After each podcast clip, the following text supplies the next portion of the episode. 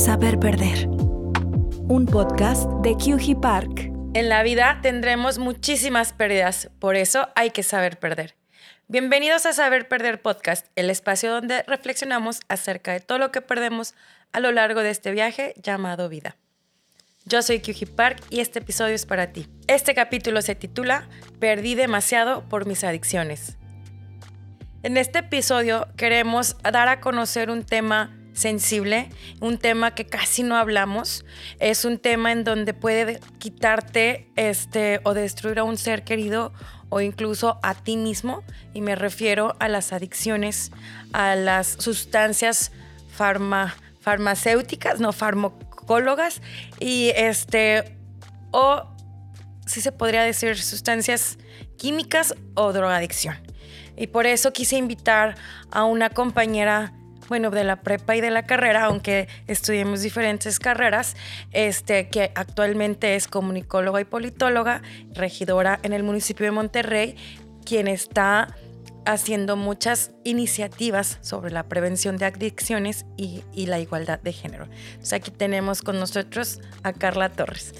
Muchas, gracias, Carla por, por venir a este espacio y, compartir con nosotros este, este tema Muchas gracias, muchas gracias. Sí, pues es un tema que, que difícilmente eh, la gente que hemos pasado por, pues, por todo ese proceso, eh, pues lo abrimos. ¿Por qué? Pues porque hay estigmas, ¿no? Todo lo que tiene que ver con salud mental y sobre todo específicamente con abuso de sustancias, abuso de alcohol, pues es, es, algo que provoca pues vergüenza y pues muchas, muchas, muchas cosas, ¿no? Pero como bien dices, que vale la pena hablar de esto porque pues sí te destruye a ti, a ti mismo y a la gente que te rodea, ¿no? Sí, claro. Este, y bueno, para empezar, cuéntame, este, ¿cómo, cuánto tiempo tienes que has vencido estas adicciones y, y cómo era tu vida antes de que conocieras estas adicciones? Pues justo hace unas semanas acabo de cumplir 11 años ya de, sobriedad, de no consumir ni drogas ni alcohol. Ajá. Eh, y bueno, creo que es importante tener en cuenta que en este tema no es como, o sea, cuando tenemos el problema, la enfermedad, porque es una enfermedad mental, eh, cuando ya lo desarrollamos, este trastorno, pues ya no hay vuelta atrás. Es como cuando te da diabetes. O sea, aunque la tengas controlada, no es como que un día se te va a quitar. Sí. Es lo mismo, eh, al menos en mi caso, ¿verdad? También hay muchos niveles, ¿no? De, la enfermedad. En mi caso, pues ya era una situación que, que ya no había vuelta atrás. O sea, yo ya no puedo volver a tomar. Siempre me dicen, ni una copita de vino, ni una cerveza, pero ya pasó mucho tiempo. No puedo. No puedo. O sea, ya no se puede. Entonces, pues sigo, yo me sigo diciendo que soy alcohólica en recuperación o adicta en recuperación, ¿no? ¿Cómo era mi vida antes? Pues yo empecé a consumir a los 15 años. Empecé a consumir alcohol, como todo mundo, en, los, en las fiestas, en los 15. Sí. Este, ¿Cómo era mi vida antes? Pues tuve una niñez, eh, pues relativamente normal, bien. Este, sin embargo, siempre hubo temas que en ese entonces, tengo 40 años, o sea, estamos hablando de los 90 pues en ese entonces, si ahorita ese tema es tabú, el tema de la salud mental, pues en, aquel entonces, pues peor. Y más si eres niño. Sí, sí, sí. Y yo desde niña, pues siempre tuve temas de, sobre todo ansiedad, de depresión, pues de muchas cosas. Ok. Y eh, pues ya cuando llego al consumo del alcohol a los 15 años, pues el consumo del alcohol me ayuda a Em, como en todos los casos, ¿no? Que así pasa, como a disimular estos síntomas de ansiedad, de depresión, te los, te los eh, enmascara y pues eh, empiezas a desarrollar este problema, ¿no? A través del tiempo, a través de los años. Oye, ¿pero qué tomabas? a los 15 años empezaste a tomar ah, cerveza. Sí. Pues me acuerdo que la primera vez que tomé fue una fiesta, eh, fue un tequila blanco horrible, horrible. Este, obviamente acabé súper borracha. Eh, desde la primera vez, eh, que luego, eh, cuando estuve en la clínica, estuve en una, clínica de rehabilitación, nos, nos, dieron un, este, un dato que me pareció bastante curioso, y es que las personas que tienden como a desarrollar un problema de trastorno por abuso de sustancia, desde la primera vez se ponen así hasta el tronco, o sea, hasta atrás, desde la primerita. Ok. No como la gente que a lo mejor muchas veces tú pues, te tomas una cerveza este, y... Pero pues no te tomas 20, ¿verdad? Sí, o sí, toda sí, una botella. Yo tomé un chorro, ahorita no me acuerdo cuánto, pero pues sí fue bastante y acabé pues ahogada, ¿no? Desde aquel con momento. tequila. Con tequila, sí. Ok. Ni me gustó, pero me acuerdo que me gustó cómo me hacía sentir. Relajada. Relajada, este, no ansiosa, no. ¿Cómo se dice en español esto? Self-conscious. O sea, como. Conciencia personal o. Sí, o sea, como, como, mm, sin batallar para socializar. Ok. Este. Y pues sí, sin Desinhibida. insegu- desinhibida, sin inseguridades y todas estas cosas que, que también vienen con la adolescencia, ¿no? Y pues así empezó, pero pues a través de los años se, se fue empeorando. eh, obviamente esto también empeora. Si tú ya traes depresión o ansiedad, el consumo de cualquier sustancia, alcohol o sustancia psicoactiva, pues lo va empeorando, empeorando, empeorando. También a la par Ok. y se hace como un círculo vicioso. Y eventualmente, pues llegué a las drogas. Más adelante. Ok. Más adelante. Porque cuando tu consumo, digamos, de alcohol va en aumento, llega un punto en donde tienes que consumir otras cosas para continuar. Ok. Llámese, en mi caso, pues pastillas eh, benzodiazepinas, o sea, ansiolíticos, que Ok. son tipo este, clonazepam, tafiles, ese tipo de cosas Ok. de medicamento controlado. También, pues Pero otro ¿cómo tipo los de drogas. Esas son de- con prescripción médica. Esas sí, con- Ok. sí, pero realmente yo no sé ahorita cómo sea la situación, pero ay, tú consigues lo que quieres. Ok. O sea, eh, yo como lo hacía, pues pedía recetas en, en ciertas farmacias donde hay consulta. Antes pasaba Sí, eso, ¿no? sí, sí, sí. Cualquier doctor por 300 pesos te hace una receta. Yo no sé si siga pasando, pero Ajá.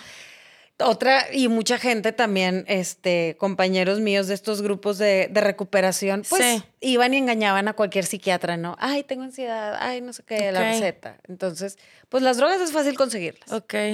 Wow. Y luego, eh, ¿qué edad tenías cuando empezaste a, a tratar, a, a empezar a consumir esto? Ya más grande. O sea, pruebas de todo. Como yo creo que eh, en la juventud, en la adolescencia, a nuestra generación, yo creo que sí nos ha tocado como probar de todo, toparte con marihuana o tachas en aquel momento Ajá. también, o este, cocaína, no sé. O sea, te los llegas a topar y pues yo cada oportunidad que tenía, pues sí la aprovechaba, ¿no? Sí. este, en la carrera, pero ya más, más fuertemente después de salir de la carrera, ya que trabajaba. Entonces, este, y algo que a mí como me hizo como batallar para entender que yo tenía un problema, porque ni siquiera me pasaba por aquí, porque cuando eres joven, pues todo el mundo está en, pues en el desmadre, ¿no? Sí, en la claro. fiesta. Ajá. Y yo siempre fui muy funcional. O sea, yo salí con mención honorífica de la carrera. Guau. Yo iba a trabajar, este, aunque había dormido dos horas, pues yo estaba ahí. O sea, siempre fui muy funcional. Muy Estudié una responsable. Pues hasta donde me alcanzó, sí. Sí. Sí, sí. Wow. Oye, ¿y cómo conociste, o sea, por ejemplo, el tequila tú solita lo quisiste probar o alguien te lo introdujo? No, no, o sea, creo que creo que es parte de estos rituales de la adolescencia que no debería ser, porque aquí en, en- en México y específicamente como en el norte del país, tenemos una cultura en donde el alcohol está súper, o sea, el consumo excesivo del alcohol está muy normalizado Sí. y es festejado incluso. Sí. O sea, aquí en las casas desde chiquito, de que, ah, ah, sobre todo a los hombres, este, eh, no, tómate esta cerveza, mijo, para que aprendas a tomar aquí. O prefiero que tomes aquí en mi casa. Sí. Cuando hay estudios, y esto no se sabe, y, y está mal que no, que no se sepa este, tanto, ¿no? Que está comprobado, científicamente comprobado, que si una persona empieza a consumir alcohol antes de los 18 años, va a tener todavía más probabilidad de desarrollar un problema con el consumo de alcohol y otras drogas. O sea, el alcohol y otras drogas es exactamente lo mismo, ¿eh? O sea, no hay como una diferencia. O sea, el alcohol es una droga. Wow. Entonces, pues eh, muchas veces desde chiquitos estamos con toda esta cultura, ¿no? Del Sí. consumo, de la fiesta y, y todo esto. Es que sí, he visto muchas familias que hacen eso porque dicen, yo le voy a enseñar Porque no, ah, como tomar, porque no quiero que afuera donde no lo estoy viendo o no la estoy viendo esté haciendo un despapalle. Exactamente. Pero entonces tú estás diciendo que eso está mal. Pues es que yo no digo que esté mal o esté bien, simplemente ahí está la cifra, ¿no? Y hay muchos factores que intervienen para que un problema de adicción o de trastorno por abuso de sustancias se desarrolle, que también tiene que, o sea, también es la genética, también tiene que ver la genética, tiene que ver el entorno, ok. Tiene que ver también si eh, el niño o la niña, ¿no? En este caso hablando de menores de edad, eh, pues trae problemas de ansiedad, de depresión, de trastornos alimenticios. o sea, hay un sinnúmero de cosas que pueden pasar en la vida de, de, una persona menor de edad que influyen para que eventualmente desarrolle un trastorno. Claro. Wow. Gracias por ese dato, no, no lo sabía. Oye, y cuando, cuando tú empezaste a usar de este ya ves que nos dices que sí empezaste a consumirlo, sí. lo empezaste a, eh, pero eras una persona muy funcional, pero ¿cómo te diste cuenta que ya era una adicción y te estaba sobrepasando? Pues sí fue muy complicado, te digo, en mi caso, digo, me pasaron muchas cosas como a toda la gente que empezamos con este con esta enfermedad nos van pasando. La enfermedad te empieza a quitar muchas cosas, te quita. Es una enfermedad de pérdidas, así la llamamos. Es, de estar perdiendo y perdiendo y perdiendo. Desde, desde tu dignidad, tu eh, control, todo tu control, pierdes, eh, lastimas mucho tus relaciones familiares. Este, vas perdiendo cosas. Lo último que pierdes, y por eso yo también me engañaba mucho, lo último que una persona con problemas de adicción pierde, muy probablemente es su trabajo, porque se te, te quitas donde entra el dinero, porque tu dinero está destinado para sí, eso. y es lo que más cuidas y proteges. Okay. Eso, obviamente, todo era inconsciente. Lo hice consciente ya después de entrar en un proceso ya de, de, de terapia, de terapia grupal, de todas estas cosas, ¿no? Pero, pero pues sí, o sea, la antialcohólica, el torito, empeñar cosas, mentira tras mentira tras mentira con mis papás en aquel momento. Este, vives en una mentira, vives en una mentira constantemente. ¿Qué es el torito?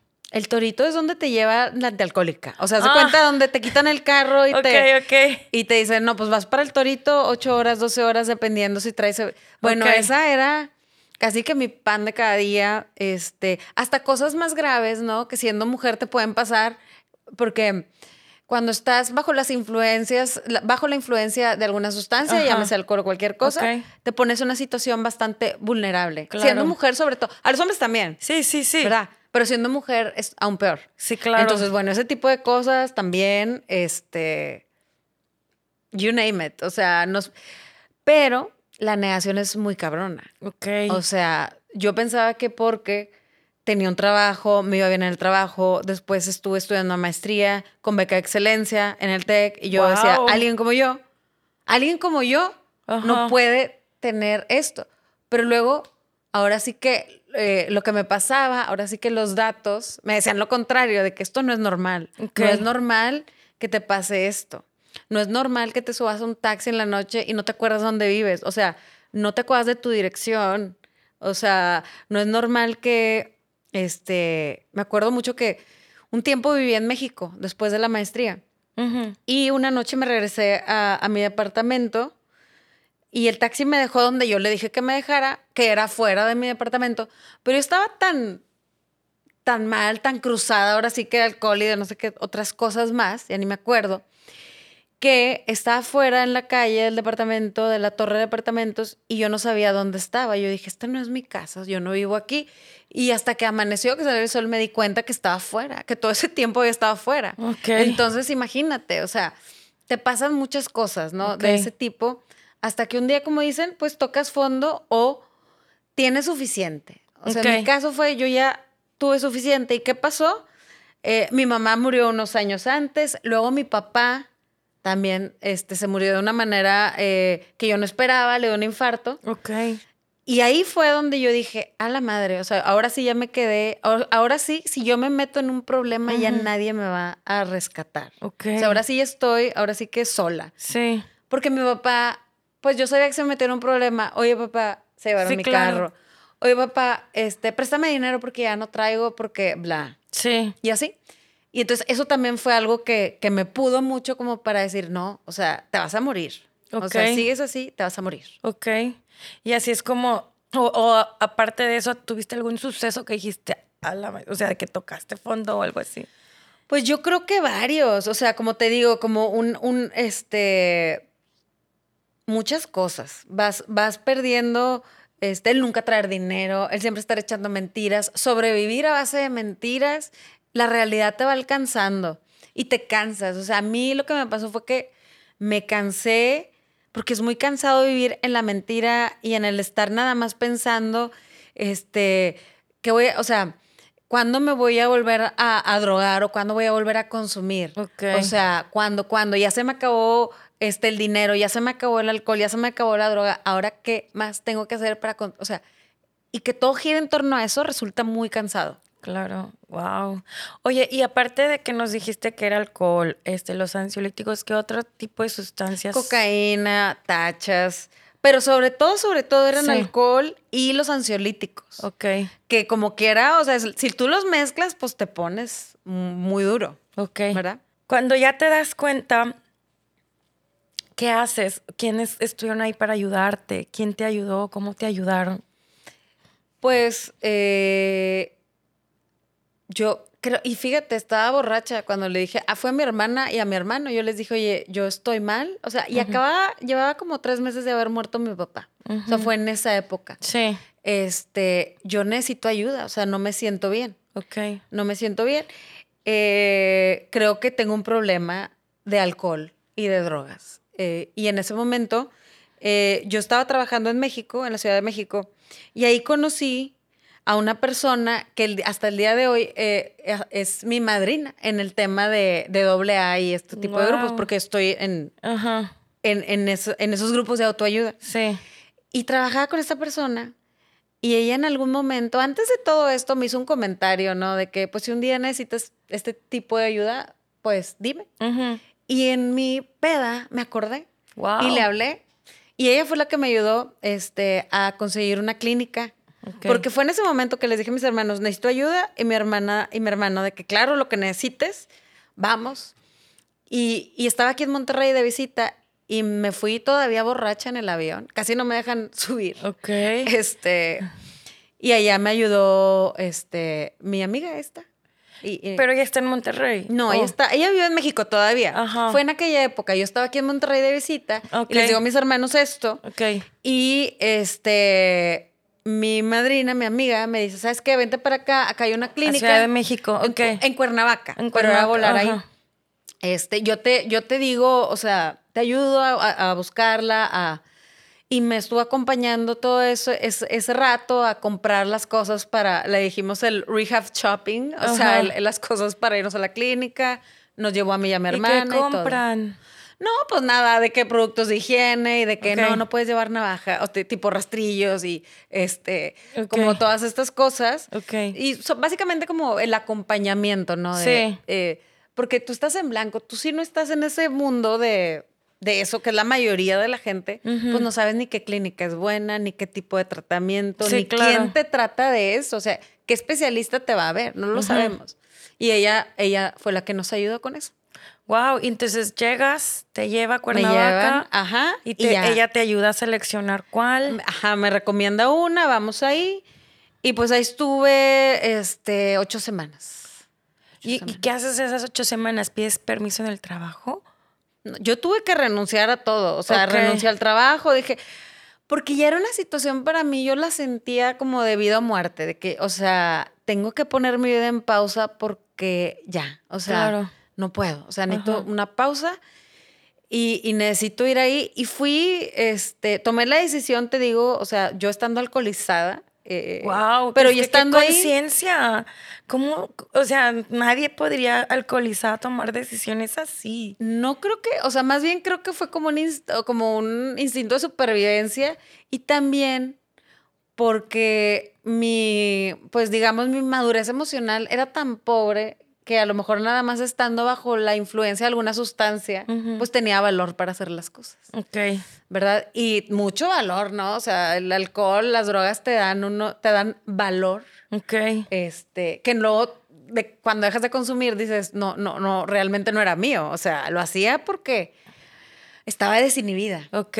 ¿Verdad? Ajá. Este, y sí, fue por eso. Wow. Y ya estás esas ocho semanas puedes ¿Qué hacen contarnos en un rehab? Sí, mucha gente me, me han preguntado eso porque da como, es como en las películas. Ah, Sí, es lo único este, que pues mucha gente ve, ¿no? Y sabe. Sí. Pues más o menos. O sea, a mí como me... Hay muchos tipos de clínicas, que es todo un tema también eso, ¿no? Y yo tuve suerte, estuve en una muy, muy buena clínica manejada por expertos, por psiquiatras, por psicólogos, por consejeros. este, er- eh, había hombres y mujeres, eh, enfermeras, estaba muy bien, la verdad. Eh, y me ayudó mu- muchísimo, me dio mucha información que, pues yo no sabía que era una enfermedad mental. Eh, nos describían O sea, como... te hacen un diagnóstico, una entrevista antes de Sí, entrar. sí, todo, todo, un antidoping para ver que todo. También te hacen un plan porque, o sea, si te quitan todo de así, Sí, pues te puede dar ahí un infarto o algún, este, ¿cómo se llama? Síndrome de abstinencia, o sea, algo. Ajá. Entonces te hacen ahí, te van medicando para quitarte poco a poco, que no sea Sí. de una cosa así. De te evalúan tu ajá. caso, todo. Todo eso los médicos te hacen exámenes de, de enfermedades sexuales, de antidoping, de tu hígado. Sí, sí. Una, este, ¿cómo se dice? Una tomografía, Ajá. para ver como si hay daño cerebral. O sea, Ok. todo eso te lo hacen. Ok. Pero luego ya pasas al tema como del tratamiento de la terapia grupal y todo esto, en donde ayuda mucho eh, como estar con otras personas que tienen lo mismo que tú y tú dices, oye, yo creía que mi caso era único y especial y te das cuenta que no, que a todos nos pasa lo mismo. Ok. Como dicen, este, como mismos actores de diferentes escenarios, pero Ajá. es lo mismo. Ok. En- ¿Y nos puedes compartir eso? Como, o sea, por ejemplo, todas estas experiencias de, pues, me quedé sin dinero, empeñé tal lo cual, robé. A lo mejor yo decía, a mí me preguntaron, ¿tú has robado? Y yo no.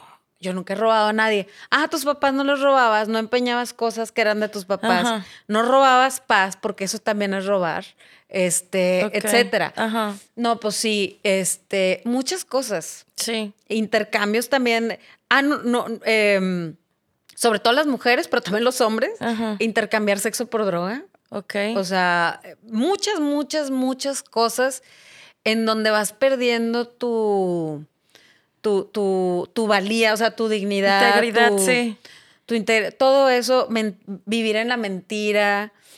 Eh, luego nos describían como las personalidades de las personas como nosotros. O sea, y haz de cuenta que estaba viendo y dije, entonces no estoy yo loca, porque yo sentía que estaba loca en ese Ok. punto. Entonces, todos estos son síntomas. O sea, hipersensible. O sea, Ok. la personalidad hipersensible. Que pues decíamos, no, es que soy intensa. No, es, es que sientes mucho. Sí. O sea, lo bueno muy bueno, lo malo muy malo, Ajá. lo triste muy triste. sí, sí. Y entonces el alcohol, las sustancias, te ayudan a que esa hipersensibilidad se baje. Sí. Porque sentir demasiado es como muy molesto. Sí. Entonces, y luego aparte ansiedad y depresión. Y vas descubriendo todas estas cosas que, bueno, para mí fue así como, ah, bueno, ya todo tiene sentido. Ujú. Pero realmente el ir a la rehabilitación es solo una parte mínima. O sea, pues todo el mundo puede ir, pero ya realmente mantenerte Claro. es lo más difícil y la estadística es terrible. O sea, casi nadie lo logra, la verdad. Este, hay que tener mucha disciplina y estar constantemente monitoreándote. Sí. Eh, ¿Y cómo le hiciste tú después de esas ocho semanas? pues salí, me dijeron tienes que ir a un grupo, un grupo de autoayuda, doble A, NA, lo que sea. Fui a un grupo de doble A. Eso me ayudó mucho, o sea, me ha ayudado mucho. Ok. pero también terapia, pero también ejercicio, pero también disciplina, o sea, Claro. muchas, muchas, muchas cosas que como ahí te dicen, ¿qué estás dispuesto a hacer? O sea, ¿qué estás dispuesto a hacer para estar bien? Ok. Y yo decía, pues yo ya, o sea, yo ya, o sea, yo ya perdí, o sea, en este juego llamado vida, en donde yo le jugaba a que yo era una chingona y yo todo lo podía, yo ya perdí. Ujú. Entonces, ya estaba en ese sitio de, yo ya estoy perdida, voy a hacer lo que me digan. Sí. Y entonces hice lo que me decían. Claro, con mis tropiezos y mis berrinches y todo lo que tú quieras, pero, pero sí. Wow, qué interesante. Oye, y en tu percepción y noción, ¿cómo te sentiste? ¿Cómo te veían los demás? Este, siente, o sea, ¿cómo te sentías en general después de que saliste de, rehabilitación? Ah, yo creía que, o sea, yo decía, no, qué oso que la gente se dé cuenta o que alguien sepa que fui a rehabilitación, pero extrañamente, cuando yo lo, o sea, lo, platicaba, decían, ay, qué bueno, gracias a Dios. O sea, porque yo juraba que nadie sabía. Y es como, pues, ah, o sea, todo el mundo sabe menos tú. Todo el mundo sabe que tú tienes un problema menos tú. Sí, claro. Sí, pero nunca te lo decían. Pues alguna vez algunas amigas, amigos intentaron decirme, o nada más de que, ay, o sea, ya estás con tus o sea, yo siento que ya en un punto ya la gente me ponía las cruces de que, ay, no, qué hueva salir con esto. O sea, porque yo era de que, ¿y a dónde vamos? ¿Y a dónde le seguimos? ¿Y a dónde? Y a o sea, ya, ya, ya. No, no. Y ya, y pon tú que todavía estábamos en nuestros 20 pero como quiera, o sea, yo me daba cuenta que pues no era igual, ¿verdad? Sí, sí, sí, sí. ¿Y sientes que hayas herido a alguien durante tu adicción? Pues sí. Digo, todo mundo que, este, digo, no nada más estando en una adicción en general en, la vida, ¿no? Pero específicamente, eh, yo creo que la familia es a la que más le haces daño. Eh, a mí misma, principalmente a mí misma, sí, eh, a la familia. En ese momento, y bueno, yo nunca pude tener parejas, ¿verdad? Tampoco, porque pues, ¿quién? O sea, tú no puedes dar nada porque no traes nada, ¿sí? Entonces, pues no, no, no, no había estabilidad en ese sentido tampoco. Otra cosa que, que a mí, eh, bueno, que yo creo que fue como consecuencia también de estar como enredada en este tema de, de con la adicción activa, fue que yo nunca fui consciente de que yo era gay. O sea, no era consciente, literalmente no era consciente. Yo creía que era heterosexual. Y hasta que dejó de tomar y consumir, me doy cuenta de que no me gustan los hombres. O sea, literalmente. Wow. O sea, y, son cosas que a lo mejor desde la adolescencia ya había señales. Porque cuando le dije a mi hermana de que, oye, se me hace que, soy lesbiana, mi hermana me dijo, ay, yo ya sabía. Desde toda la vida, menos tú. Pero como yo empecé a consumir muy joven, a los 15, pues como que te nubla. Te nubla todo y ya no sabes ni que te. O sea, te pierdes, pierdes el desarrollo de tu personalidad y te dicen ahí en eh, tanto en los grupos de autoayuda como en terapia, tu desarrollo emocional se truncó a tus 15. Entonces ahorita te toca retomar como si tuvieras 15 emocionalmente y de ahí desarrollarte y, obtener estas herramientas, porque tú truncaste tu desarrollo emocional. ¡Wow! Qué, fuerte. O sea, no te, no te sentiste así como que te dieron un balde de hielos. Sí, y creí que, o sea, me enojó. Claro. Y fue así como que, ay, no digas pendejadas. O sea, no digas mentiras porque yo soy una mujer de 30 años, ¿sabes? O sea, no es posible. Pero pasa el tiempo y ya sin la sustancia, eh, como que el manejo de las emociones es lo más complicado y te das cuenta de que, ay, güey, no, sí es como si tuviera 15. Sí, sí es verdad. ¿Cómo le hiciste para desarrollar el desarrollo de tus emociones? Pues con terapia eh, también regándola mucho, mucho, porque luego también te dicen de que, pues, eh, tú tienes una enfermedad mental y ahora que deja, y yo decía, claro que no, o sea, es, pues nada más es el tema de cortar el consumo y, ahí se acaba. Y no, después te dicen, no, ya que hagas locuras sin tomar y sin consumir, te vas a dar cuenta que sí. Y pues sí, dicho y hecho. O sea, esta personalidad eh, que tiene la gente como yo, así como súper obsesivos, compulsivos, este, pues sí resultó ser como eh, al principio muy complicado eh, tratar de regular como toda esta situación de, las emociones así tan estridentes. Sí, sí. Este, y pues fue pues terapia, terapia grupal, sí, digo, la de los grupos, la verdad se ayuda. Sí. Este, seguir las instrucciones que me daban los expertos de, a ver, tú ya no, o sea, yo en dos años no fui a fiestas ni a ninguna reunión. O sea, no fui. Tuve que aprenderme a divertir porque yo no concebía la diversión, ni la vida, ni nada. O sea, yo decía, ¿cómo voy a ir a una boda sin tomar? Ajá. ¿Cómo voy a... Lo que tú quieras, gustes y... ¿Cómo voy a ir al estadio de fútbol sin tomar? ¿Cómo voy... Sí. ¿Cómo voy a vivir sin tomar? Sí. Y fue un duelo también ese, ese tema, porque si pasas por un duelo de, o sea, ya nunca voy a volver a, a, o sea, ¿cómo me voy a divertir? Sí, Yo creía que nunca me iba a volver a reír ni a divertir, pero tienes que empezar de cero y aprender otras maneras de divertirte, de relacionarte. Cuéntanos, danos tips de cómo le haces. Pues la verdad es que poco a poco, al principio me sentía yo como, como un pajarito que le habían cortado sus alas y que no podía volar. O como yo también le decía a, otros compañeros, ¿no? Que estamos como en esta, en esta hermandad de la gente que no podemos tomar ni drogarnos.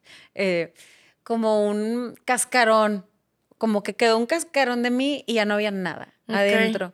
Al principio sí fue como muy difícil el primer año, muy difícil y yo no lo hubiera logrado sin esa comunidad de gente eh, que te acompaña y sin la terapia y todo eso. Después se va haciendo más fácil.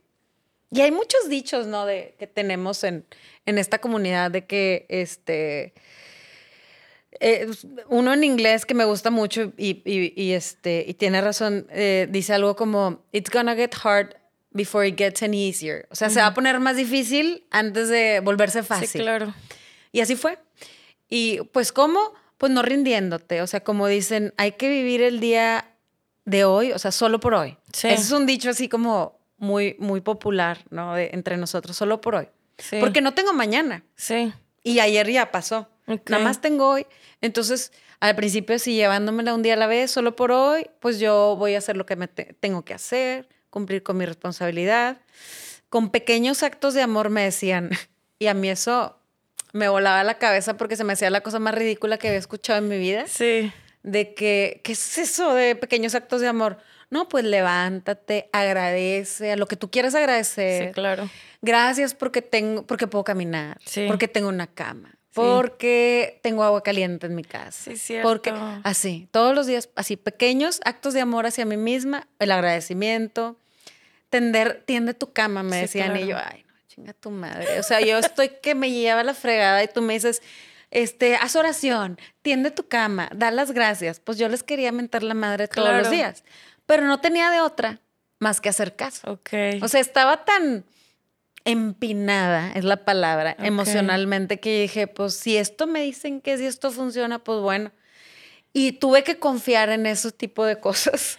¡Wow! Y ya, y, y eventualmente o sea, y no fue un día, o sea, fueron años, años de adaptación hasta que un día ya me un día ya no estaba yo sufriendo por no tomar y me descubrí disfrutando de la vida y siendo feliz con cosas muy sencillas. Claro. Y así es y, y cada día se pone mejor. Entonces, como que en un punto dejé de extrañar mi vida anterior. Ajá. Porque no tenía sentido. Ok. Porque eso ya había terminado. O sea, y como que y darte cuenta que pues nada más tienes esta vida, o sea, ¿y por qué perder el tiempo pasándotela mal? Claro. O sin acordarte, ¿no? Inconsciente. No, o sea, la vida es prestada. Yo lo vi con mis papás, o sea, se murieron y bye. O sea, y no hay vuelta atrás y, y, te hace muy consciente de, de, pues, de nuestra humanidad, de que eres finito, de que la vida se te va a acabar. Claro. Entonces, pues ahora he aprendido a eso, a, tratar de, llevarme un día a la vez, pero disfrutando. Y con estos pequeños actos de amor. Y algo que yo hago siempre todos los días es, gracias porque estoy viva, porque puedo respirar, porque, este, porque tengo una casa, hago ejercicio que me encanta. Y para mí e, es, como decir, gracias porque puedo hacer ejercicio, porque hay gente que no puede. Exacto. Que no puede caminar. Exacto. Y yo sí puedo. Entonces, como en, vez de ver las cosas como una tragedia, trato de verlas como algo positivo. Sí. ¿Verdad? Claro, es, ahorita me hiciste recordar todas tus rutinas de las mañanas al libro de, no me acuerdo cómo se llama el autor. Atomic Habits o cuál? El de Miracle Morning, que ah. es uno bien chiquito y habla de todo lo que haces tú, ahí viene. Y luego de, lo, de la gratitud me estás recordando a Fernando Lea, que también lo entrevistamos a raíz del duelo de sus papás. Empezó a hacer esa práctica diaria y así su felicidad regresó. Sí, es que sí, y suena como cuando estás hundido, a lo mejor en depresión o en estos crisis, que te digo, o sea, pasan. Pero también tenemos un dicho ahí que dice, todo pasa y no pasa nada. O sea, va a pasar. si tú, wow. lo que no, no, es que sí hay como muchos como mantritas, ¿no? De que lo que tú resistes persiste. Entonces, si tú aceptas, al, o sea, tu situación actual, no sé, por ejemplo, también o sea, he pasado por épocas donde no tenía trabajo, estuve casi un año sin trabajo, fue muy difícil. Sí. Y entonces era como, a ver, acepta que estás en esta situación, con todo y tu maestría, lo que, ay, sí, que soy el te vale madre. O sea, ahorita sí, trabajo, hay que aceptarlo. Sí. Y te duele el ego y te duele, pero hay que aceptarlo. Entonces, ¿qué vas a hacer? Entonces, todas las situaciones que se nos presentan así, o sea, es, la verdad es que sí agradezco haber vivido ese proceso, porque sí ahorita siento que tengo pues las herramientas que nunca tuve, porque desgraciadamente a veces a nuestra generación nuestros padres no nos enseñaron nada de inteligencia emocional. Nada. Nada. nada. Ni siquiera decir cómo te sientes, ni sabía cómo identificar emociones. O sea, te callas y te vas. O sea. Y no llores, cállate. Y, y, pues ahora ya tengo estas herramientas para navegar mejor por la vida claro. y poder ser feliz. Sí, sí, sí, sí.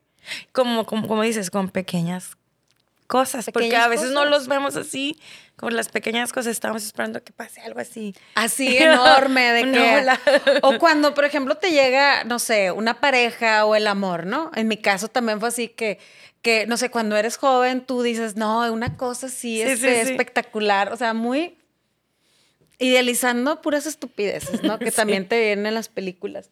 Y luego te das cuenta, o yo me di cuenta que el amor también son estos pequeños actos. Sí, pequeños no de que, ay, te traigo flores todos los días no. y no, no, no, no, no. Es, te hice de comer la comida que te gusta. Sí. Este, lavé tu ropa. Sí, sí, sin que tú me lo pidieras. o sea, sí, sí, Entonces, y eso aplica también, como decimos en estas comunidades, en todos mis asuntos. O sea, es una guía que te dan como para la recuperación, pero dice, hay que practicarla en todos tus asuntos. Wow. Entonces, pues la llevas al trabajo. ¿Y tienes una hojita de eso o algo así? ¿o Pues hay mucha literatura. O sea, el programa de los 12 pasos, que es mundialmente conocido, pues tiene tiene su literatura, tiene su libro base, tienes los 12 pasos, donde te explican los 12 pasos, pero pues si tú vas y los lees, ni le entiendes al principio.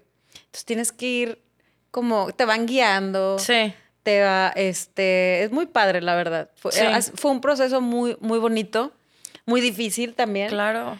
Pero pues yo lo agradezco mucho porque si ahorita, ah, si ahorita yo puedo disfrutar mi vida es por ese proceso, o sea, tanto lo bueno como lo malo. Wow.